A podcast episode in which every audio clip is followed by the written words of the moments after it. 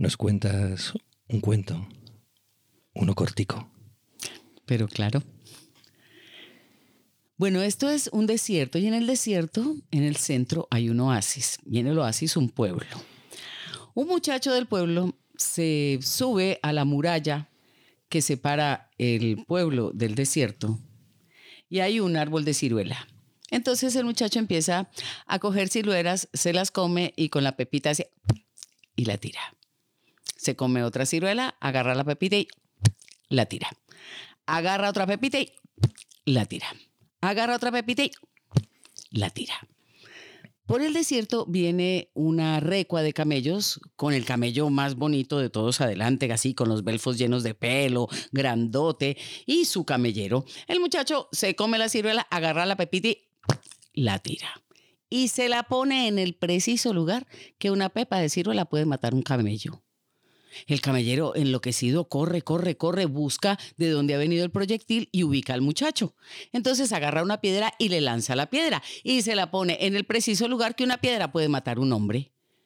El camellero trata de huir, pero es capturado y llevado delante de los jueces. Culpable por lo que ha hecho, le dice a los jueces que ofrece toda la recua de camellos para la familia del muerto. La familia dice que no, que sangre se paga con sangre y que no se consuelan con camellos. Por tanto, se condena a muerte al muchacho. El día de la ejecución está todo el pueblo reunido, el cadalso en el centro del pueblo, cada, cada, cual ya con su piedra para lanzarla, y le preguntan al muchacho que cuál es su último deseo. El muchacho dice, es que yo necesito que alguien tome mi lugar tres días. Los jueces se ríen y le dicen que salga y que lo pregunte. El muchacho levanta la voz y explica, es que yo cuido los dineros de una viuda. Y si muero aquí sin que nadie lo sepa, pues la viuda se va a quedar sin los dineros, va a pensar que yo los robé. Por tanto, le pido a alguno de ustedes que tome mi lugar tres días mientras yo voy a mi pueblo, entrego los dineros y regreso. El pueblo entero se carcajea, pero un anciano que está atrás levanta la mano y dice, yo tomo el lugar del muchacho. Todos lo burlan un poco, pero así el muchacho queda liberado, sube en el camello y parte. Y se pierde. Pasan tres días. A la misma hora está todo el pueblo reunido, el anciano listo para la ejecución y de repente se escucha el galope y se alcanza a ver la polvareda y el muchacho cruza la muralla, entra al pueblo, se llega hasta el cadalso, baja del camello y dice, aquí estoy para que me ejecuten.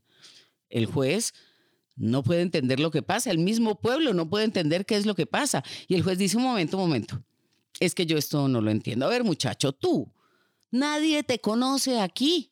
Nadie sabe de qué pueblo venías. ¿Por qué has vuelto? Y el muchacho dice, he vuelto para demostrar que el pueblo que tiene palabra aún existe. A ver, anciano, ¿y tú? Es verdad que estás viejo, que ya has vivido la vida y que este muchacho está muy joven, pero tú, ¿por qué tomaste el lugar del muchacho si de nada lo conocías? Y el anciano dice, yo he tomado el lugar del muchacho para demostrar que el pueblo que cree en la palabra aún existe. El juez entonces dice, se cancela la ejecución. El camellero pagará con los camellos a la familia del muerto, porque si existe el pueblo de la gente que tiene palabra y existe el pueblo de la gente que cree en la palabra, debe existir el pueblo de la gente que legisla con justicia. Estación La Cala, donde los nidos construyen pajaritos juntos en su radio de acción.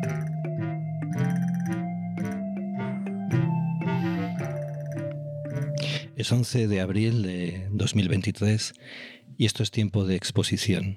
Carolina Rueda Nieto, cuentera, bienvenida a Estación La Cala. Yo encantada de estar aquí, es una de mis estaciones favoritas. Cuentera, narradora, intérprete. Todo. ¿Cuándo contaste por primera vez en público? ¿O dónde? ¿Quién te eh, escuchó? Eh, bueno, eh, hay como una doble inicio, ¿no? hay uno en público en un taller en el año 88. digamos, donde fui consciente de que eso se llamaba narración oral. pero al parecer yo contaba todo, lo que me pasaba, lo que veía en las películas, las series de televisión. Y según un resumen de cuando era chiquita del kinder, de lo que aquí llaman infantil, eh, la profesora decía que yo hablaba mucho y que la única manera de mantenerme callada era contarme cuentos o permitirme que yo los contara. Entonces parece que desde chiquita ya era habladorcita. Y ese día o esa noche de 1988, ¿quién te escuchó? ¿Qué? Eh, los compañeros del curso. Estábamos en un curso en la Biblioteca Nacional de Colombia. Em, la biblioteca la dirigía en ese entonces un eh, escritor colombiano que se llama Jairo Aníbal Niño, que bueno, que se llamaba Jairo Aníbal Niño, un escritor de eh, literatura casi toda infantil y de teatro. Em, y él nos había invitado a un taller, éramos alumnos de, em, de la Universidad Javeriana, alumnos de la carrera de literatura, lo que aquí llaman filología. Yo ya no estaba en ese nivel, pero iba de vez en cuando a las clases de Jairo Aníbal a que me alentara el alma, básicamente. Y eh, Francisco Garzón Céspedes, un em, dramaturgo y, teatrero y narrador oral eh, cubano, había incursionado en el mundo con una propuesta contemporánea que era la narración oral escénica, que era una manera de, digamos, de acomodar eh, la vieja tradición de contar historias eh, dentro de un entorno urbano que él ubicó en los teatros y para un público adulto. La última vez que has contado. Hace dos o tres días. ¿Dónde? En donde conté hace... Ah, en Barcelona. Estaba en la Cuántica contando un espectáculo que se llama Solo para adultos o El juego de las sombras. Sé que, la, mm, que no hay respuesta exacta, da igual. Entre la primera y la última, ¿cuántas veces has contado? Hmm. No, no. Algún día intenté hacer como unas cuentas y estamos hablando de que puede haber, no sé, 2.600 funciones, 2.500 funciones por ahí. Serán más. Puede ser. Serán más. Puede ser. ¿En cuántas ciudades y pueblos diferentes? Oh. No, esto es como cuando me dicen, ¿cuántos cuentos te sabes? Y yo ya tengo que decir, no, pregúntame por horas. Y yo de puedo decir que puedo tener unas 28 horas de cuentos orales. Entonces, pues, pueblos, es que hay pueblos que ni me acuerdo. Una vez se me perdió el pasaporte. Entonces eh, me tocó, por, el tipo de, de, viajera, de haber viajado tanto, tuve que ir a pedir que me lo sacaran en relaciones exteriores y demostraran que, digamos, yo no estaba haciendo tráfico con el pasaporte. Y me dicen, mire, lo que pasa es que cuando la gente viaja mucho, eh, nosotros le tenemos que mandar ese certificado a la embajada norteamericana porque me tenían que renovar el visado. Eh, pero cuando pasan de cierto número le damos una copia al usuario. Ese, ese pasaporte estaba contado desde el año 2001 eh, hasta el año 2009 y había más de 480 estaciones donde yo había parado, algunas que yo ni sabía. El avión había parado y por eso ya me la contaban como estación. ¿Y es cierto que tu pasaporte tiene más páginas que el de la mayoría de la gente? Sí, es que es un, hay, hay esa opción en Colombia que sacas un pasaporte normal o un pasaporte especial que tiene 10 páginas más. Y pues esta vez lo hice así. Narrar es un oficio. Sí, es un oficio, es una necesidad, es también creo que es un arte. Pero creo que todas esas cosas juntas.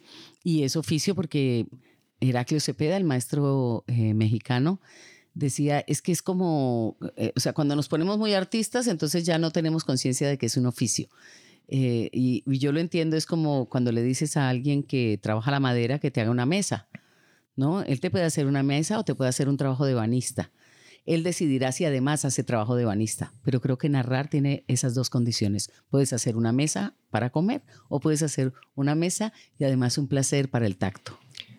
Has dicho que es un, en alguna ocasión has dicho que es un oficio efímero. Yo añado portátil. ¿Qué ventajas, qué inconvenientes tiene que sea efímero y portátil? Hay muchas. Bueno, em, bueno, las ventajas de que sea portátil es que prácticamente en cualquier lugar podrías contar, no de cualquier manera. Eso de que sea en cualquier lugar no quiere decir de cualquier manera en cualquier lugar. Requiere cosas, requiere pequeñas cosas. Alguna vez con la directora del Iberoamericano de Teatro de Bogotá le dije que yo pueda que yo no necesite nada no quiere decir que pueda contra todo. Tengo que cuidar en donde. Y lo escénico no obedece a contar en un teatro. Lo escénico obedece a que al lugar en donde tú me invitas a contar, yo tengo que buscar cuál es el mejor lugar para que el cuento se escuche bien y pueda brotar ese acto de ilusionismo que es eh, contar. En ese sentido, lo portátil, que es maravilloso. Y en lo efímero em, es, es, también... Eh, bueno, eso nos genera muchas eh, contras, ¿no? Porque como sos portátil, entonces lo que acabo de poner de ejemplo, ¿no? La gente supone que entonces eso lo hace cualquiera, ¿no? Eso se puede hacer sin ninguna cosa. Y no, perdona, que yo no necesite muchas cosas no quiere decir que no requiera un montón de eh, condiciones de intimidad para que aquello ocurra. Y lo efímero es maravilloso porque triunfas hoy y mañana fracasas con el mismo cuento, con la misma letra, eh, casi podrías fracasar con el mismo público. Porque el, el, digamos, el rito cuando ocurre no depende eh, del narrador, depende de una, digamos, como de una comunión. Y esa comunión es algo eh, inefable, impredecible. Ocurre donde no lo esperas y deja de ocurrir donde suponías que iba a ocurrir. Prepárense a escuchar. Carolina ha tenido la deferencia de enviarnos hace unos meses una abundante colección de textos donde ella ha ido anotando durante años reflexiones, sensaciones, preguntas con o sin respuesta a propósito de su oficio. Durante la entrevista vamos a acudir una y otra vez a esta fuente, en la que a pesar de ser una fuente escrita, yo creo que vamos a seguir escuchando su voz, vamos a seguir escuchando tu voz. Empiezo con un diario que escribiste en 1992, hace 30 años. En esa ocasión estabas armando un espectáculo basado en la novela Cánticos de la lejana tierra. Sí. De Arthur C. Clarke. El 14 de mayo de 1992, a las 11 pm, escribes, comillas, miedo, síntomas, prudencia, temblor, sospecha. Consecuencias, detalle, estremecimiento, humor. Es el miedo el que empuja a la creación. Siempre es el miedo o después de 30 años puedes decir que hay otros caminos que llevan a la creación? El miedo siempre está en alguna parte de la creación. Puede que no sea solo lo que la motiva, em, porque creo que también hay preguntas que, que no parten del miedo, sino de la incertidumbre, que no necesariamente la incertidumbre siempre tiene miedo, pero la incertidumbre sí es el vértigo. Ampliaría la palabra miedo a la palabra vértigo siempre estás afrontando algo que tiene que ver con un acantilado, ¿no? Con un, con un salir de un lugar para ir a otro. Eh, esa disposición es la que motiva la creación, digamos. Y el miedo, por supuesto, el miedo siempre te aboca, digamos, te, e, es, el miedo tiene como dos condiciones. El miedo ha sido un tema en mi vida, la verdad. Eh, te puede paralizar, eh, pero cuando has vivido junto a él tantos años no te puedes paralizar. Hay un instante de parálisis, pero después hay un momento de acción donde dices, bueno, ¿y entonces? ¿Y qué se puede hacer? ¿Y cómo organizo la secuencia para poder eh, afrontar esta, esta cosa que llega cuando abordas la creación?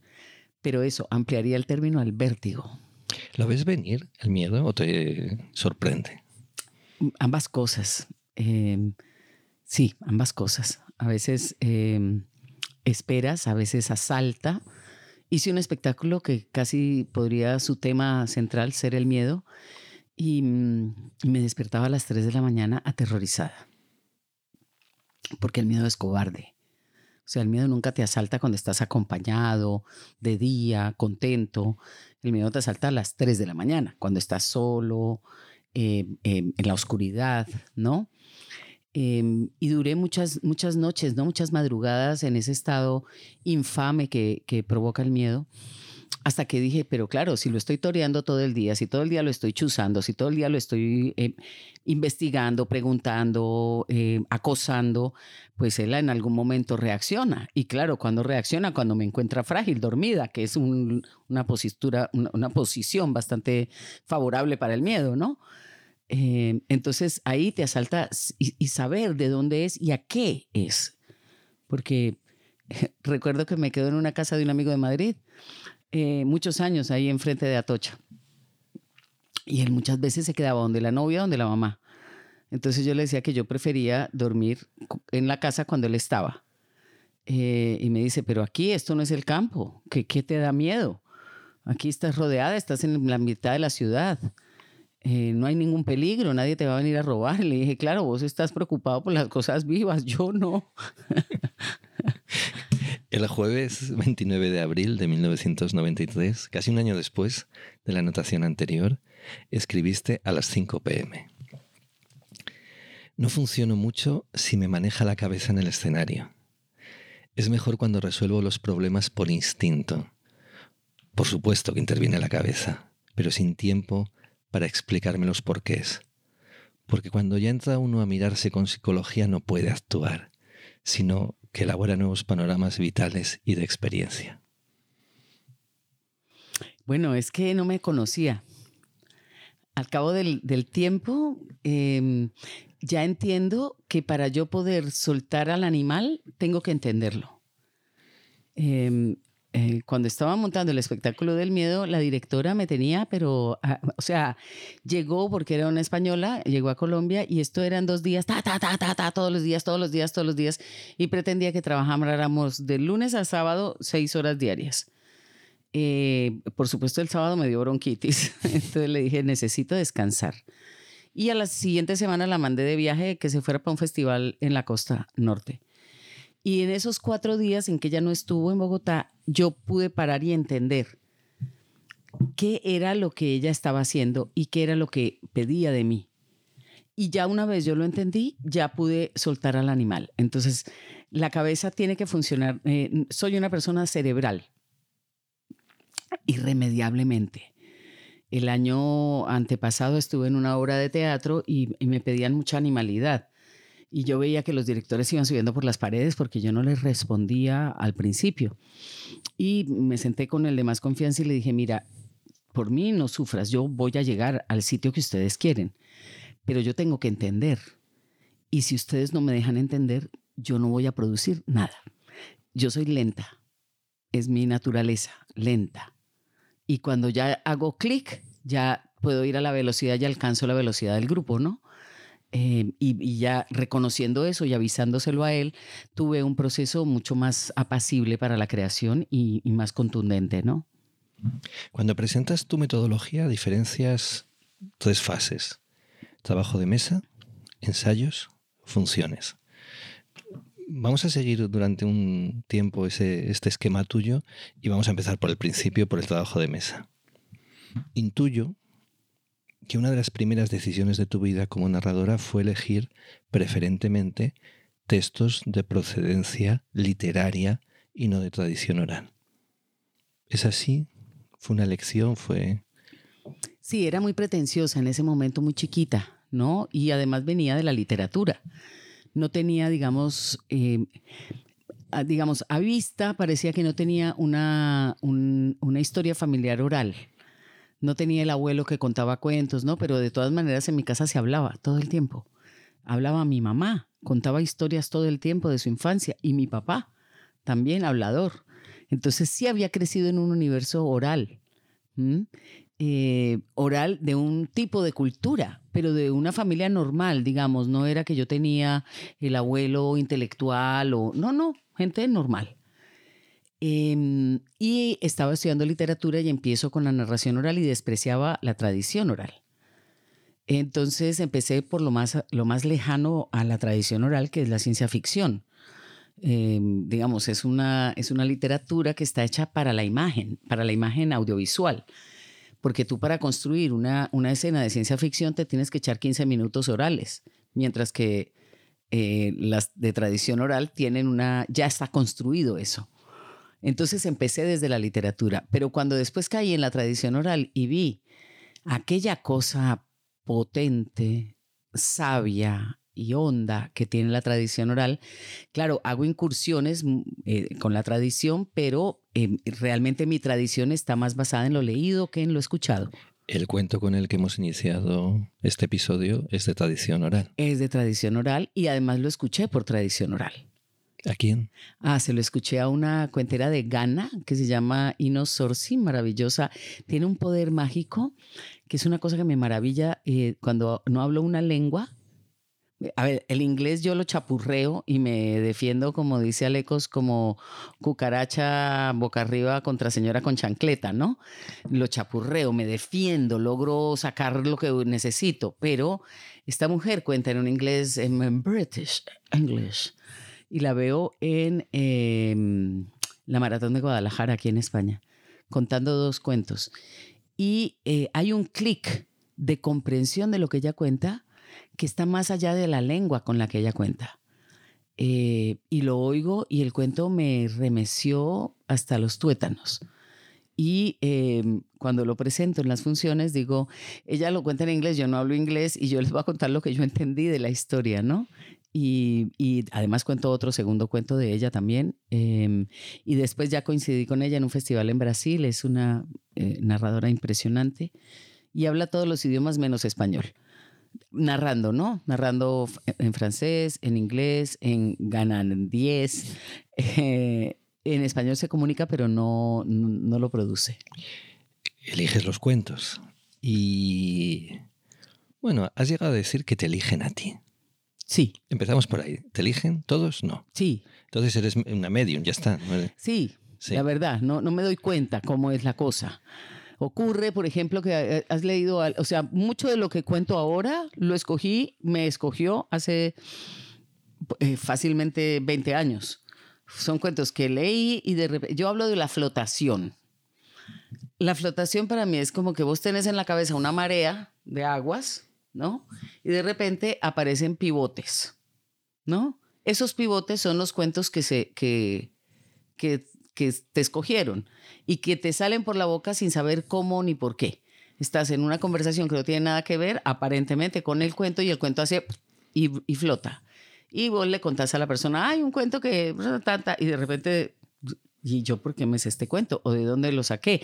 ¿Te acuerdas? Yo en general con la memoria confío en mi memoria, a veces más, a veces menos, pero en general recuerdo la procedencia del cuento que cuento, dónde lo leí, de dónde estaba, si es una compilación, si es un autor. Em, y esa flotación es la que digo yo ha, anclado dentro de mí el cuento. De alguna manera ha tirado un ancla que ha enganchado con algo de mi inconsciente, subconsciente o lo que sea, alma, espíritu, ¿no? Y ese cuento a mí me hace algún sentido que tiene misterio, porque no es que el cuento está resuelto, sino que el cuento está lleno de cosas misteriosas que a mí me interesan. No lo han visto, estoy diciendo una obviedad. Cuando ha empezado a flotar, eh, quizás hayan percibido un alejamiento del sonido y es que ha empezado a flotar. Carolina Rueda se ha echado, se ha metido en el mar hacia atrás y luego ha vuelto a la orilla, al micrófono. Has escrito esto es, es importante buscarse un enemigo mucho más grande que una. Una historia que aparte del placer que nos provoca, vemos muy difícil o casi imposible de contar. Solo cuando ves una historia que pone en riesgo tu vida narrativa, te obligas, te creces, te enfrentas a un enemigo que te obliga. ¿Qué cuentos han sido más grandes que tú? Prácticamente todos. hay un cuento, bueno, hay un cuento de Italo Calvino, por ejemplo, eh, que se llama Los Ladrones. Em, en mi repertorio se llama la, Pastelería. Y lo encontré, lo leí muy chiquita, seguramente cuando compré el libro. Pasaron muchísimos años. Y un día eh, eh, estaba buscando algo para leer rápido así, y saqué otra vez el libro de Calvino y lo busqué, no lo busqué, es decir, yo pensé que no lo había leído y fui a Itín directo a los ladrones y lo volví a leer y eh, lloré de alegría porque es un cuento maravilloso donde todo lo que pasa es bueno aunque parezca que va a pasar algo malo. Y lamenté mucho que eso no se podía contar. Dije, esto no se puede contar porque esto es cine. Era como una, una escena de los tres chiflados. Entonces yo dije, esto no se puede contar. Y me pasé un mes llamando a todo el mundo a contarle que me había encontrado un cuento buenísimo para contar que no se podía contar y se los contaba, ¿no? Y al cabo de los ires y diretes, había un concurso en Bogotá em, para una selección, probablemente de una programación o algo así. Y yo me, eh, no me aguanté más y dije, bueno, no se puede contar, pero pues igual, o me programan o no me programan, voy a contar el cuento de la pastelería. Y salí y lo conté. Y los jurados decidieron, a causa de ese cuento, el jurado era Alecos, que es un narrador y además ilustrador de libros infantiles colombiano, que vivió un tiempo en Barcelona y ya regresó a, Colombia, eh, decidió que había que, además del concurso, había que escoger el cuento más bonito que se hubiera contado en, esa, en ese evento. No ganó la pastelería, ganó un cuento realista, digamos, un cuento de la dura realidad colombiana, pero la pastelería fue el que provocó que apareciera ese concurso y eso me pareció una belleza. Entonces ese cuento, por ejemplo, eh, me desarrolló un montón de cosas porque empecé a, tener conciencia de la calidad cinematográfica de lo que yo, de lo que yo quería digamos, ¿no? Y que ahora la gente me lo dice cuando me ve contar, me dice, es que oírte a vos es como ir a una película. Y me, encanta porque me dicen, es que vos em, empezás y de repente uno ya no te vuelve a ver a vos, uno está viendo la película. Y eso decís, sí, claro, pero eso me lo desarrollaron los ladrones de la pastelería. Otro actual, que es el de Chesterton, que también era un imposible, y faltando 10 o 15 días para el estreno, no lograba yo entrar por la misma puerta a contar ese cuento. Un día me duraba 10 minutos, otro 25, otro 12, otro 8. Entonces había gente que me decía, pues quítalo del repertorio. Y yo estoy haciendo este espectáculo para contar ese cuento. O sea, puede pasar todo, pero yo no lo voy a dejar de contar, de intentarlo. Y entender que cuando ya le encuentras la puerta de acceso a la historia, no, no, tiene que ser una puerta, puede ser una ventana, puede ser un techo, puede ser cualquier cosa. Lo que hace que tú avances en el, en el relato es la puerta por la que entras, que sepas por dónde entrarle. Y aquí yo no lograba entrar nunca por la misma puerta hasta que un, un día entendí qué tenía que hacer.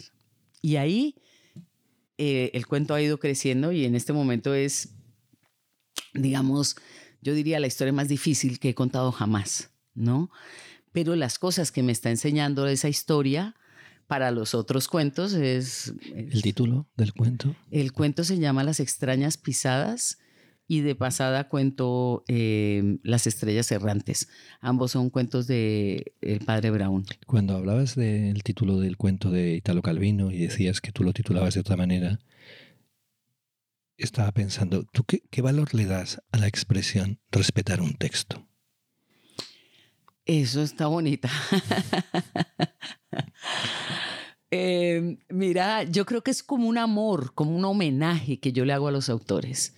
Hay un aroma, una, una, hay como un efecto que el autor ha provocado en mí con su, con su texto. Y ese es el efecto que yo quiero reproducir en el público. Lo que pasa es que no lo puedo hacer con las mismas armas. Tengo que em, encontrar las armas que oralmente van a funcionar para que el texto provoque ese resultado. Entonces, para mí respetar eso, eh, respetar a un autor no es respetar sus palabras, es respetar su universo, su aroma, su, aliento. Eh, algunos autores que me han oído eh, se sorprenden un poco de las cosas que, hago con sus textos, pero hasta ahora no me ha pasado que ninguno se ofenda, digamos, del, tratamiento porque se reconocen en él, se, se, ven o ven lo que en el público ocurre. Eh, hay algunos autores a los que les cuento lo que pasa con sus textos de contarlos, ¿no? Porque para el autor es muy solitario. El autor no sabe lo que pasa con los oyentes, ¿no? O con los lectores. Y yo les, se los materializo, le digo, mira, cuando pasa esto, el público hace esto, y cuando pasa esto, pasa esto, ¿no? Eh, porque de todas maneras hay un acto de eh, profunda fidelidad pero de libertad total, porque si no, mira, un autor que hoy estuvimos hablando de él, de Kipling, eh, yo quería contar el libro de la selva. Quería tanto contar el libro de la selva que seleccioné textos de Kipling hasta que logré hacer un texto de 35 páginas de los cuentos que yo quería contar de Kipling en boca de, en, letra de Kipling. Y después no podía liberarme de Kipling, entonces nunca lo pude contar. Porque Kipling me mandó mucho, no dejó que brotara mi narración. Eh, ahora que lo he leído hace mucho que no lo leo y aún todavía mantengo pedazos de memoria de aquellos 35 páginas, logro más o menos hacer algunos relatos Kipling. Hice un espectáculo Iberescena de Kipling, pero tuve que contratar un dramaturgo que me escribiera una cosa que no tuviera nada que ver con la letra Kipling, porque me acaballó. Y si el narrador me acaballa, ya, nos, ya, ya estamos mal, porque yo en ese caso no soy una actriz que está interpretando la letra del autor, soy una, una, una nueva narradora, una narradora pretendiente del el texto que el narrador original me ha brindado. Has escrito, hay una palabra preciosa, nudo. A nosotros también nos gusta, tanto que la hemos utilizado como título para uno de los programas de este podcast, por cierto, nuestro primer nudo grabado el año pasado fue una entrevista a Diana Romero Sánchez en la que conversamos sobre el proceso de paz en Colombia. Te pregunto, ¿el nudo ya está en el cuento o lo tejes tú en la narración? No, yo creo que el nudo ya está en el cuento. Lo que pasa es que yo creo otros nudos que amarren el cuento a la estructura donde estamos. Ya hay, un nudo central que es el que a mí me llama para querer contar ese, ese conflicto, esa, esa relación entre las partes que están en la historia, em, que puede no sea el nudo principal para el autor, pero es el nudo que yo percibo primero que los demás, o con más potencia que los demás. Em, y después está como anudo yo esa historia a las otras historias que ellos tengo una imagen que me, que me, me, salió el año pasado y me parece muy bonita y es que digamos tú tienes metido los cuentos como en un cajón no están todos los que te han gustado no pero entre ellos empieza a haber como unas relaciones así algunas legales otras ilegales no están ahí metidos con sus cositas, hacen sus cositas entre ellos. Oye, vos abrís el cajón y de repente te encontrás unas cosas rarísimas que vos decís, pero ¿y este cuento cómo va a estar relacionado con este? Pero yo los veo y sé que ahí algo ha pasado, ¿no? Algún beso furtivo, alguna cosa que, una pelea personal, no sé. Y cuando saco para hacer el, el nuevo espectáculo, están juntos, ¿no? Nunca los metí juntos, pero terminaron juntos. Esas relaciones, esos nudos, son el principio de búsqueda para el espectáculo. Que suelen ser, tus espectáculos suelen ser temáticos, crímenes, ciencia ficción, erotismo, comida. ¿Necesitas tema? ¿Estás mejor con un tema? Estoy mejor en una estructura. En una estructura. Y los temas los descubro mientras voy hacia... Eh, crímenes es buenísimo porque tiene todo un proceso gracioso, ¿no? Yo digo, los cuentos ingleses, ¿no? Así los llamo años años los cuentos ingleses. Después me doy cuenta que ingleses hay dos y todos los demás son de distintos países. Entonces digo, bueno, son los policíacos. Y me doy cuenta que policíacos hay uno, porque policíaco implica que haya policías y no había policías en los demás. Y eh, un día el director de teatro con el que más he trabajado, que es un, polaco, eh, que me ayudó con buenas preguntas mientras iba yo haciendo la creación del espectáculo, me dijo, ¿qué une estos cuentos? Estábamos hablando por, por Zoom, no por Skype, de otro tema. Y le digo, Pavel, es, que estoy en un enredo y no sé. Me dice, ¿qué los une? Y ahí, mientras estaba yo, eh, como diríamos en Colombia, más enredada que un bulto de anzuelos, le digo, el crimen. En todos los espectáculos, en todos los cuentos, ocurre un crimen. Pero hasta ese momento yo no lo había visto. Y ahí fue que ya quedó el título, después salió el afiche, bueno, las cosas, ¿no? Pero eh, fue así como la buena pregunta que te ayuda de repente a entender de qué, de qué va la cosa, ¿no? ¿Tienes autores preferidos? Ay, sí. Tengo a, Bradbury, por ejemplo. Bradbury es uno de mis grandes amores. Calvino es un, gran amor. María Teresa Andrueto, la argentina, resulta ser un amor. Eh, tengo otro que es eh, Gustavo Roldán, también argentino. Hablo de los contemporáneos. Ahora estoy muy eh, enamorada de un escritor colombiano que se llama Oscar Godoy. Mm, lo que pasa es que cuentos no tiene muchos, ya cuento uno de los suyos y creo que contaré otro pero su narrativa me, fascina, ¿no? Y de poetas, mira, curiosamente, en la, poesía, la, poesía termina siendo un recurso que em, interviene seriamente mis textos. em, que hace poco me lo hizo entender una amiga aquí española, me dijo, es que tú tienes una línea poética, aunque no parece que estuvieras haciendo poesía, pero en tu fondo hay una línea poética y yo estuve orgullosamente de acuerdo, pretenciosamente de acuerdo y felizmente de acuerdo, sintiendo que sí. Grasa Toro también forma parte de, de mi repertorio. Cuando estaba buscando la estructura de crímenes, recurrí a libros tuyos y empecé a buscar, estaba buscando desesperadamente una estructura y no encontraba la estructura, no sabía cómo amarrarlos, ¿no? Y, y me encontré las fábulas morales que las había leído hace, no sé, ocho años. Bueno, Héctor Abad, Faciolince, que no solamente cuento cuentos, eh, digamos, cosas suyas, sino charlas suyas, eh, frases suyas que siempre me conmueven y me remecen y eh, su literatura y sus ensayos y sus crónicas y, textos eh, los uso mucho cuando tengo que dar clases. Yo no esperaba salir en este podcast nombrado, pero ya que salgo doy fe de que tengo un comentario siempre después de cada función, después de cada gira, de cómo, de cómo se han escuchado esas fábulas de, de los monos y los caballos. Y es algo que como escritor es, es placentero. Sí, lo tengo que decir, es placentero. Has repartido, pero yo hago la pregunta, ¿te llevas mejor con los vivos o con los muertos? Con los autores, digo. Eh, eh, eh, mm. bueno, con los muertos estoy muy tranquila, Eh, pero creo que con los vivos también, ¿no? Intento en general por lo menos informarlos. ¿Hay alguna historia? Ya se ha notado algo. Antes. ¿Hay alguna historia que no pueda contarse? Bueno, no creo. Yo creo que, que eh, eh, cuando una historia te pica es que es como, como un barrito, como cuando, cuando tienes un- una, una uña, un padrastro. Eso, eso jode y jode y jode hasta que llega un punto donde decís, bueno, esto hay que hacer algo con esto, porque no, no, no te deja en paz por años y años, ¿no? Y vuelve y reinicia o lo que te estaba hablando yo de una idea de un espectáculo nuevo que no tengo nada claro, pero que ahí está, ya, ya digamos, el, el- el- animal está, ya estoy contaminada de ese animal. No sé cómo voy a afrontarlo, o agarrarlo, me van apareciendo ideas, las borro, vienen otras, digo no lo hago y de repente, pum, vuelve y salta. Entonces, bueno, yo creo que todo es contable. Lo que pasa es que eh, tienes que desarrollar unas capacidades de narrador distintas.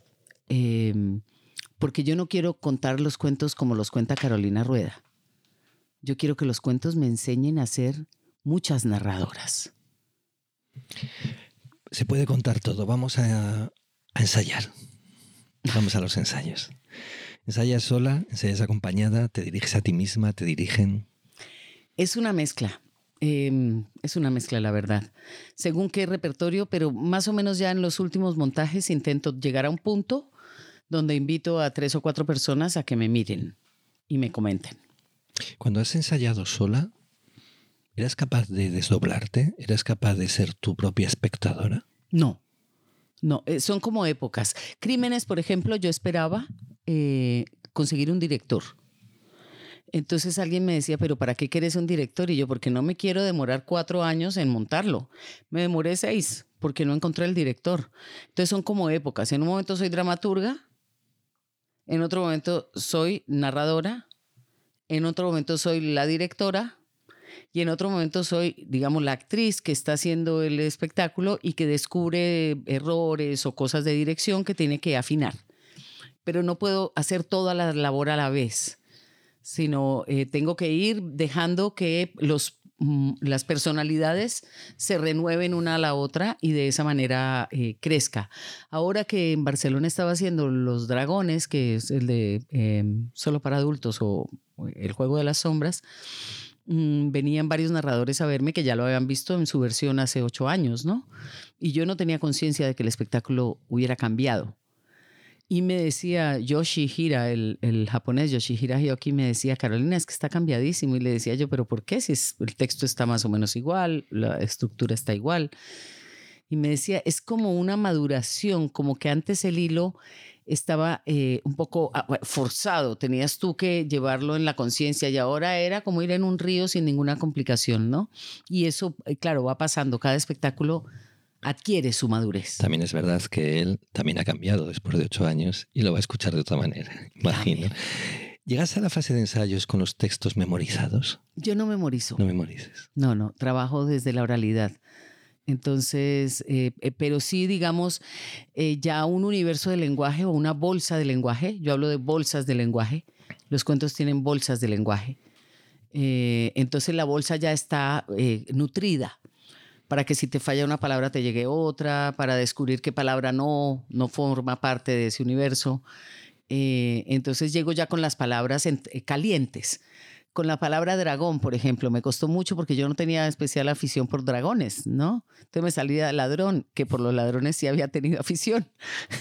Entonces, claro, llevaba años contando un cuentos de ladrones y no tenía de dragones, entonces me salía la palabra ladrón. Entonces tardé un tiempo.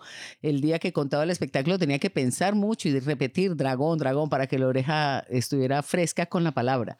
Esa, esas bolsas son las que eh, eh, caliento en los ensayos.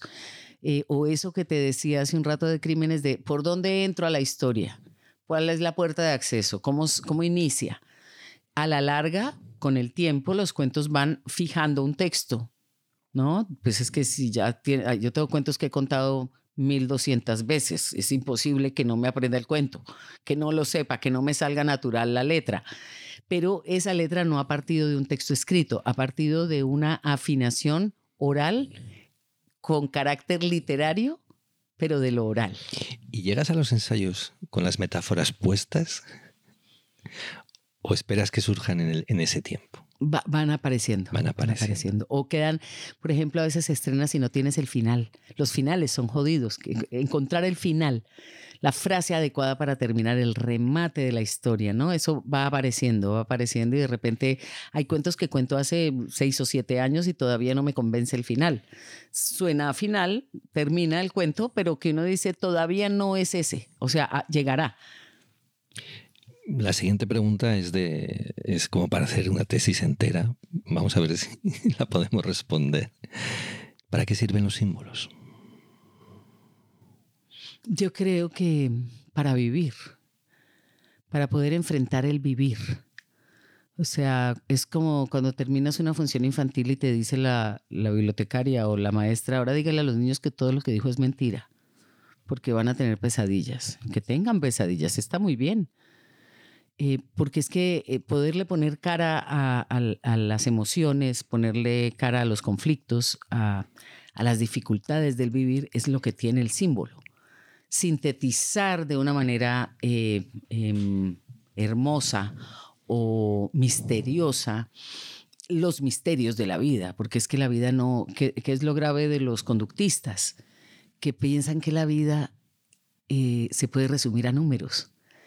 Y la vida no se puede resumir en números, es incomprensible. Hay, hay, hay, hay décimas que te quedan sueltas. Ahí estamos hablando del misterio. Y el misterio lo toca el símbolo. Entonces, cuando logras un símbolo que lo ves en la tradición oral de manera maravillosa, eso no tiene traducción, no tiene explicación. Ha logrado su peso justamente porque eh, araña el misterio y al arañar el misterio te, te satisface o te permite vivir con el misterio. ¿Cómo sabes que no tienes que ensayar más, que ya puedes estrenar? Nunca estás listo. Siempre como esto, mm, siempre te falta una semana para estrenar, pero no la tienes. Entonces hay un momento en que uno dice, es que es ya. O sea, porque no va a cambiar. Esto no va a mejorar hasta que no haya el enfrentamiento con el público. Porque de ahí a que el cuento crezca, ahora Crímenes tiene, no se puede tener en este momento 100 funciones o, o 60. Entonces yo digo, cuando tenga 350 va a estar divino. Entonces me dicen los cuenteros, dice Carolina 350 y digo yo, claro, claro. O sea, yo puedo presumir de que tengo un espectáculo que ha tenido 70 funciones, pero 70 funciones en narración oral no es nada, porque tienes tú que crecer el cuento, que crecer en silencio, dentro de ti. Son como unas vacas que están pastando allí. Tú ya las acomodaste en el corral, las tienes en orden, en la más chiquita, la más mediana, la más grande, están todas ahí juntas. Y un día ellas van cogiendo su propio cuerpo, van madurando sus propias bocas, sus propios pastos y van, o sea, lo que te acabo de decir de los dragones, ¿no? Ya piensas que está listo, que esto ya no tiene misterio. ¿Cómo que no tiene misterio? Los animales son fieras vivas, los cuentos. Entonces, en cuanto tú te confías, te atacan, te, te van a la yugular. El cuento que tú crees que ya no se te va a enredar en la vida, se vuelve a enredar porque te confiaste y él es así como una fiera, no me estás mirando, ya vas a ver el zarpazo que te pego y te lo pega sin saber cómo te lo pega. Entonces, ese crecer es, es eh, o sea, hay un momento donde uno ya sabe que no va a salir al público con seguridad, sino con error. Y ya sabiendo que va con error, dice, bueno, pero ya empiezo a cometer los errores que hacen crecer el espectáculo. Nos vamos a la función. Mm, llegamos en bici, en metro, en taxi, pagamos la entrada, importante, creo. Estamos dentro. Dice Úrsula K. eh, el habla es un acontecimiento. Podemos decir que la función es el acontecimiento. Sí, sí. El acontecimiento es el, la escucha, la escucha mutua, porque estás siendo oído y a la vez oyendo al otro, ¿no? Es una... A mí me da risa cuando la gente cree que los cuenteros no oímos, porque todo el tiempo estás oyendo cuando estás contando estás oyendo cómo respiran, casi estás alterando la respiración del otro y le estás poniendo un tempo a esa respiración, lo estás enseñando a respirar las historias. Entonces es una cuestión de escucha. Y ese encuentro de las escuchas, tanto del público que está enterándose de la historia como de yo que me estoy enterando de lo que le está pasando al público con la, con la historia y de lo que la historia está ocurriendo en mí también, porque yo soy la que más sabe de la historia, pero no soy la que la doma. Yo apenas logro que esa fiera no nos mate a ninguno. Es mi promesa. Te voy a llevar a ese universo y te voy a devolver de ese universo. Es lo único que te puedo prometer. Pero la fiera está ahí. El minotauro puede atacar a ti y a mí. ¿Sí? Entonces ese es el momento del, del mágico, ¿no? Escuchar. La misma Úrsula K. Le Guin titula uno de sus textos inolvidables Contar es, escuchar. ¿Qué condiciones físicas necesitas para actuar? ¿De luz, de espacio? ¿Qué te hace falta? Intimidad. Casi nunca utilizas objetos en escena. No, rara vez. Pero, pero eh, uso cosas a veces. Casi nunca te sientas pero a veces, claro. Casi nunca te acompaña una música. Has escrito, y, y, es una frase tan, tan redonda que no te pido ni que la comentes, has escrito, la desnudez como recurso fundamental de la narración no lleva en sí la pobreza, sino claridad sobre lo que nuestro oficio sustenta. ¿Cómo de importantes son tus manos en escena? mucho, ¿no? Porque es, eh, te da las manos y la, mirada, eh, te dan perspectiva, distancias, eh, proporciones.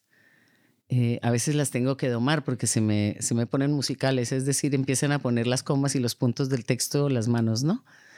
Em, pero es ya lo que no puedo, lo que no puedo detener la mano brota, o sea, está eh, afirmando, subrayando, señalando eh, y también construyendo en la imaginación del otro el espacio donde estamos. Em, porque estamos trabajando en tres espacios. Yo eh, insisto mucho en, está el, escenario del, cuento, está el escenario físico donde estamos actuando, que ahí es donde yo pido intimidad, que, cuál es el lugar íntimo del lugar en el que esté. Íntimo no quiere decir que tenga que ser poca gente. Íntimo tiene que ser que así haya cinco mil personas, cada persona sienta que está sola conmigo en una conversación. Y el escenario objetivo, que es el escenario de la imaginación del público, que es donde yo estoy haciendo teatro, es ahí donde actúo, no en el físico.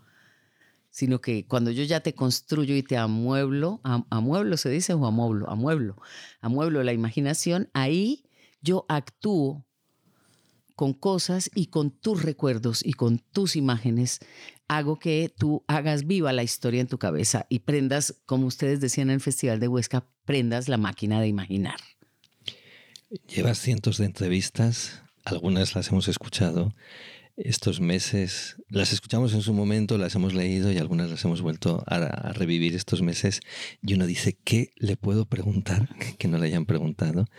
Te he preguntado por, tus, por las manos, te pregunto, ¿y tus pies en escena? Bueno, eh, la base, el dónde estoy parada, el desde dónde ataco al público. Eh, eh, Magdalena Lavarga, una narradora española, dice que yo soy como una ogra en escena, que salgo a comerme al público, porque yo le dije una vez, es que voy a salir a comerme al público. Y después fui consciente que sí, que yo salgo a comerme al público, pero para comérmelo hay que estar bien parada, porque les voy a saltar a la yugular y voy a, a lograr que quieras que te coma. Quieres que te coma, tienes que querer que yo te coma, pero para que yo te pueda comer tengo que estar asentada de una manera que me da la tierra, la energía, la seguridad. Em, y por ejemplo, ahora que trabajo con tacones, antes no, antes trabajaba con zapatos, siempre tenía los zapatos de contar, eran aparte que los demás zapatos, ¿no? No eran los zapatos de vivir, eran los de contar. Ahora lo mismo, pero ahora tienen tacón. Un tacón seguro, no un tacón que me da inestabilidad. Me empuja, me pone en una situación que me, que me, que me hace reconocer la edad que tengo, que me hace reconocer em, el tamaño de la ilusión que te quiero provocar. ¿Qué diferencia hay entre contar y actuar? ¿Qué diferencia hay entre la narración oral y el teatro? Eh, yo diría que es el lugar emocional. Los lugares emocionales por los que viaja el narrador, el actor y un tercer personaje que yo llamo el comentarista. Entonces, el narrador está en el futuro de la historia o la historia está en el pasado del narrador. Es decir, emocionalmente yo ya no estoy in situ, estoy post in situ. Así esté contando una historia personal, ya todo ha acabado y yo ya lo he elaborado, aunque haya sido un minuto, pero ya lo he elaborado. Por eso lo cuento. Cuando soy actriz, estoy en, en, en la incertidumbre. Yo no sé, o por lo menos el personaje no debe saber cómo se va a resolver la situación esos lugares emocionales, esos tiempos de la emoción, creo yo que son los que marcan más la diferencia entre actuar y contar. Por supuesto, el narrador pasa por esos dos lugares, porque a veces los personajes te toman, te poseen, ¿no? Pasa un personaje por ti y habla. Pero cuando él habla es el personaje, no eres tú. Tú como narradora sabes qué va a ocurrir con el personaje, pero el narrador no sabe, el actor, el personaje no sabe lo que le va a pasar. Y la tercera figura es esa figura que yo llamo el comentarista, que es que es el que usan los comediantes, los, eh, el club de la comedia. Es un personaje muy peligroso, el comentarista, porque es voraz, em, porque su labor consiste en mantener la conexión con el público y lo que está pasando en la escena. Es un personaje que ha existido en toda la historia del teatro también. Si tú piensas en la comedia del arte, hay un, hay un término que ellos usan, el reporto. Entonces estás con la máscara en la escena y de repente hay un personaje que le comenta al público lo que está ocurriendo o le señala con la trompa de la nariz de la, de la máscara. Ese que hace ese reporto es el comentarista. Es un personaje que el público adora porque lo reconoce. Al narrador, el narrador también reconoce al público, pero su labor consiste en transmitir la historia. la labor del comentarista no es transmitir la historia, sino animarla despertar la relación. Si el público se está como aplatanando, hay que despertarlo. Si el narrador se está poniendo muy lírico, hay que cortarle el viaje, ¿no? Ese es el tercer lugar emocional que yo eh, considero tiene el narrador. El actor en general se mueve entre el personaje y ocasionalmente el comentarista.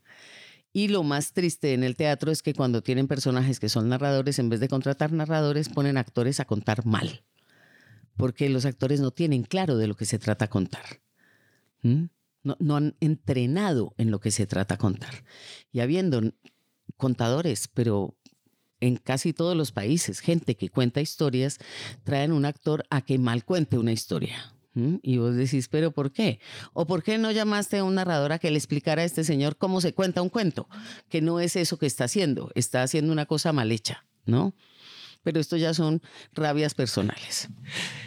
Eh, estamos ya hablando del público, que es algo que, que existe. ¿Qué quiere el público? ¿Qué busca? ¿Qué desea? Bueno, yo lo que te puedo decir es que hay que darle y no gusto al público. Las dos cosas. Em, se ha hecho una cosa muy grave con el público que es darle gusto y volverlo un cliente. Y al, ser un cliente, el público eh, pierde todas sus posibilidades de ser público. Que lo rico de ser público es poder gustar y disgustar de lo que estás viendo. Eh, ejercer caminos que no esperabas. Pero si solo te doy gusto, va a ser muy difícil que puedas conocer caminos que no esperabas. Entonces creo que el público está, eh, eh, hemos, en Colombia siempre hay mucha vanidad de los narradores. De, ah, es que los cuenteros colombianos somos los mejores del mundo. No, perdón, no somos los mejores narradores del mundo. O una cosa que me dijeron en Cuba una vez es que es la cuna de la narración oral. Le dije, la narración oral no tiene cuna. Es una bastarda, en todo el mundo ha sido una bastarda. Y esa es la maravilla que tiene.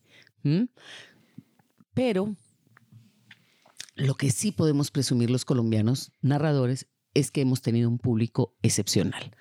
Público que llena las plazas, llena los teatros. Ahora te dicen llenaba y no perdona. No, hoy te lo contaba. Hay días de teatro abierto y si hay función de cuentería se llena, se sigue llenando la función de cuentería. Eso es maravilloso, porque es un público que está dispuesto en el país de la guerra, en el país del miedo. La gente está dispuesta a sentarse a que otro lo encuentre. Y cuando digo lo encuentre es lo rodee de una ficción y lo lleve a algún lugar distinto al natural. ¿Te basta con el aplauso final o necesitas algo más?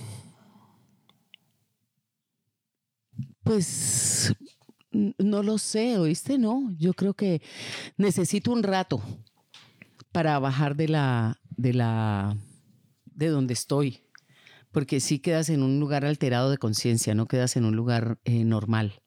El aplauso, a veces eh, evito que la gente aplauda, que, que solo aplauda hasta el final.